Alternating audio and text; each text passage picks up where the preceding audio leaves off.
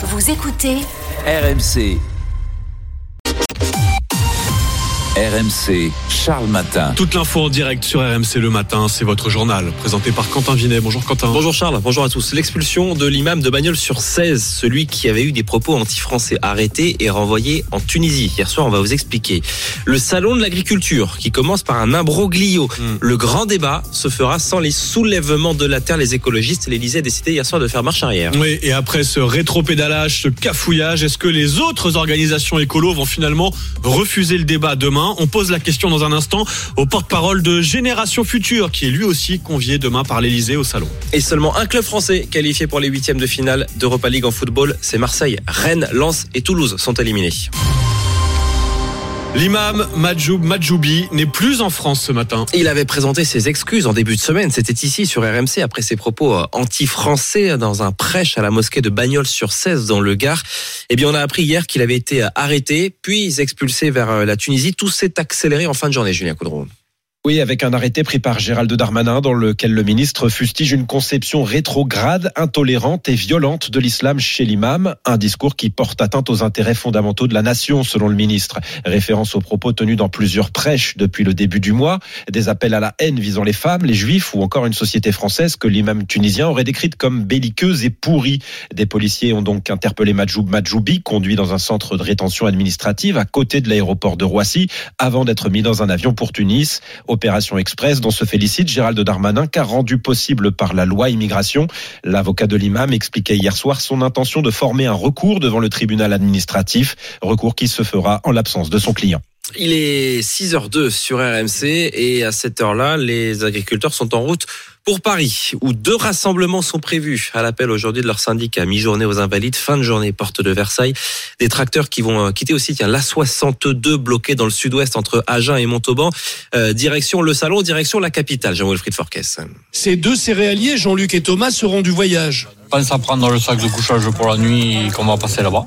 Euh, ouais, ouais, je vais prendre un peu de... à manger. Hein Oui, oui. Hein 8 heures de bus, pas de quoi décourager Thomas. C'est la première fois que je me je monte à Paris pour euh, pour aller manifester. Un voyage de la colère nécessaire selon Jean-Luc. C'est très important qu'on monte à Paris parce que apparemment M. Macron n'est pas intéressé par ce qui se passe dans, dans sa France et dans sa campagne.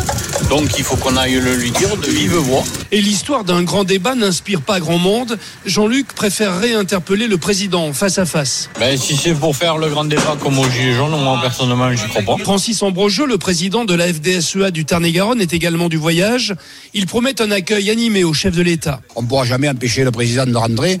Par contre, l'ambiance à l'intérieur du salon, bon, là, par contre, euh, on va, la, on va la gérer et plutôt des sifflets que des acclamations. Un déplacement de 48 heures à Paris avant le retour à la ferme ou sur le barrage de la 62. Parce qu'effectivement, un grand débat attend euh, tous les acteurs de la filière euh, agricole. Mais sitôt annoncé, eh bien, ce débat tourne déjà à l'imbroglio. Hein. L'Élysée a fait euh, machine arrière hier soir en décidant finalement de ne pas inviter les écologistes des soulèvements de la terre, car la FNSEA ne voulait pas de leur présence en dénonçant une provocation. Euh, C'est un couac qui risque de laisser des traces, Solène Gardré. Même si l'invitation a été retirée, le mal est fait pour Franck Pellerin, agriculteur et secrétaire général de la FDSEA du Morbihan. C'est pas une boulette, euh, cet, euh, cet échelon-là. C'est une sacrée grosse bévue. Je n'ai même pas le mot précis pour le dire. Ça va laisser des traces. Ça met un petit coin sur la confiance. Et pour la retrouver, cette confiance, ce qui l'attend, c'est des annonces concrètes du président. Moi, j'espère bien que malgré tout, il y aura un axe encore plus fort qui va être donné avec euh, plein de solutions pour euh, faciliter notre métier, pour que justement ce climat et cette ambiance de confiance de travail soit restauré. Rétropédalage condamné aussi par des élus comme la députée écologiste Marie Pochon qui ne mâche pas ses mots. Ça m'inspire un grand foutage de gueule et un grand amateurisme de la part d'Emmanuel Macron et de l'Élysée dans l'organisation de ce débat. Ça ne s'improvise pas de cette manière-là avec des va-et-vient permanents. C'est irrespectueux à la fois pour les agriculteurs et à la fois pour les militants euh, de l'environnement. Militants décommandés pour garantir la sérénité des débats selon la formule de l'Élysée. Colère des agriculteurs, colère des cheminots aussi. C'est un nouveau week-end de grève hein, qui commence à la SNCF. Cette fois, ce sont les aiguilleurs qui se mobilisent pour des embauches, mais le trafic sera normal hein, dans l'ensemble selon la, la compagnie. Alors, c'est dans la journée que le gouvernement va annoncer un plan pour la ligne de train qui est tout sauf fiable entre Paris et Clermont-Ferrand. Euh, galère quotidienne hein, pour les usagers en raison de la vétusté du matériel. Anna Bonmazou-Carrère. Encore hier soir, les passagers qui ralliaient Clermont à Paris ont eu 1h30 de retard. Cette fois, faute à la météo, ça n'est qu'une fois de plus pour Sophie Picard, porte-parole du collectif des usagers de la ligne. On voit bien euh, le 19 euh, janvier où euh, la Croix-Rouge vient au secours des usagers du train Clermont-Paris en distribuant des boissons chaudes, des couvertures de survie parce qu'il n'y a plus d'électricité, donc plus de chauffage, plus de lumière, plus de toilettes. C'est complètement dingue quand même. Hein. Sans parler du coût du voyage. En moyenne, c'est 60 euros pour un Clermont-Paris. En réalité, ça revient souvent plus cher. Moi, mon billet de train, il me coûte le billet de train, la nuit d'hôtel, le resto du soir. Euh, voilà, donc c'est quand même une ligne très chère au final. Tout ça pour voyager avec des locomotives vieilles de 40 ans, forcément plus sujettes aux pannes. Première demande du collectif, donc les renouveler.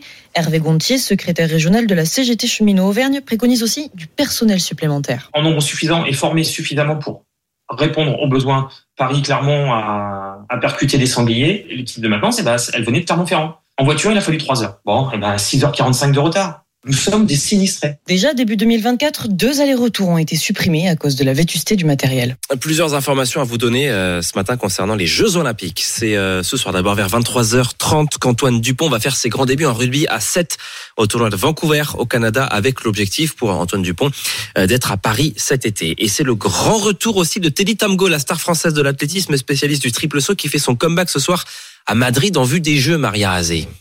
Champion du monde, détenteur du record du monde. Pendant 10 ans, Teddy Tamgo est une figure de l'athlétisme français. Alors forcément, son retour ravit en équipe de France, le perchiste Anthony Amirati. Je suis très content qu'il retourne sur les sautoirs et hâte de voir si, comme il le dit, il est capable d'aller au jeu et nous prouver que c'est toujours le roi. La carrière de Tamgo a été freinée par de nombreuses blessures et des problèmes de comportement qui lui ont valu plusieurs suspensions.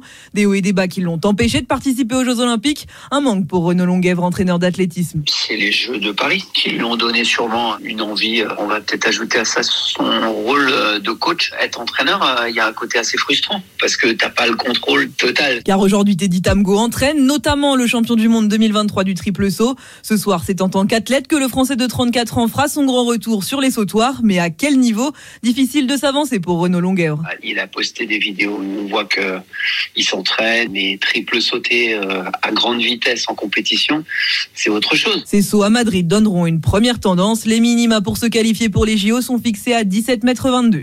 Et puis le bilan mauvais, très mauvais même pour les clubs français en, en Ligue Europa. Il y en avait quatre qui jouent en barrage hier soir. Il y en a un seul qui est qualifié, c'est Marseille. Euh, Rennes est éliminé malgré sa victoire 3-2 contre le, le Milan AC. Le match nul le Toulouse 0-0 ne suffit pas contre le Benfica. Et Lens se fait sortir 3-2 à Fribourg, provoquant la colère, le désarroi de l'entraîneur francaise. C'est une déception profonde. Je sais même pas comment vous l'exprimer, mais on sait que parfois on a la chance de vivre des, des, des, moments exceptionnels, et puis que parfois dans le monde du sport, on vit des moments qui sont douloureux, mais il faut les deux les assumer, les vivre, et les vivre avec euh, le courage nécessaire pour repartir dans, dans deux jours et demi pour livrer un autre combat.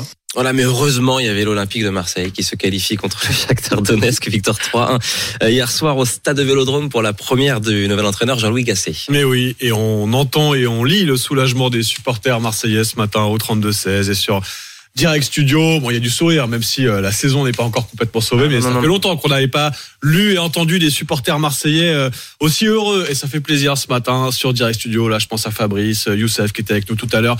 Au 32-16, voilà, vous souhaitez fêter cette victoire, la première pour Jean-Louis Gasset sur le banc marseillais hier soir. Vous n'hésitez pas là aussi. Le 32-16 est ouvert. On va retrouver Quentin tout à l'heure à 7h pour un prochain journal.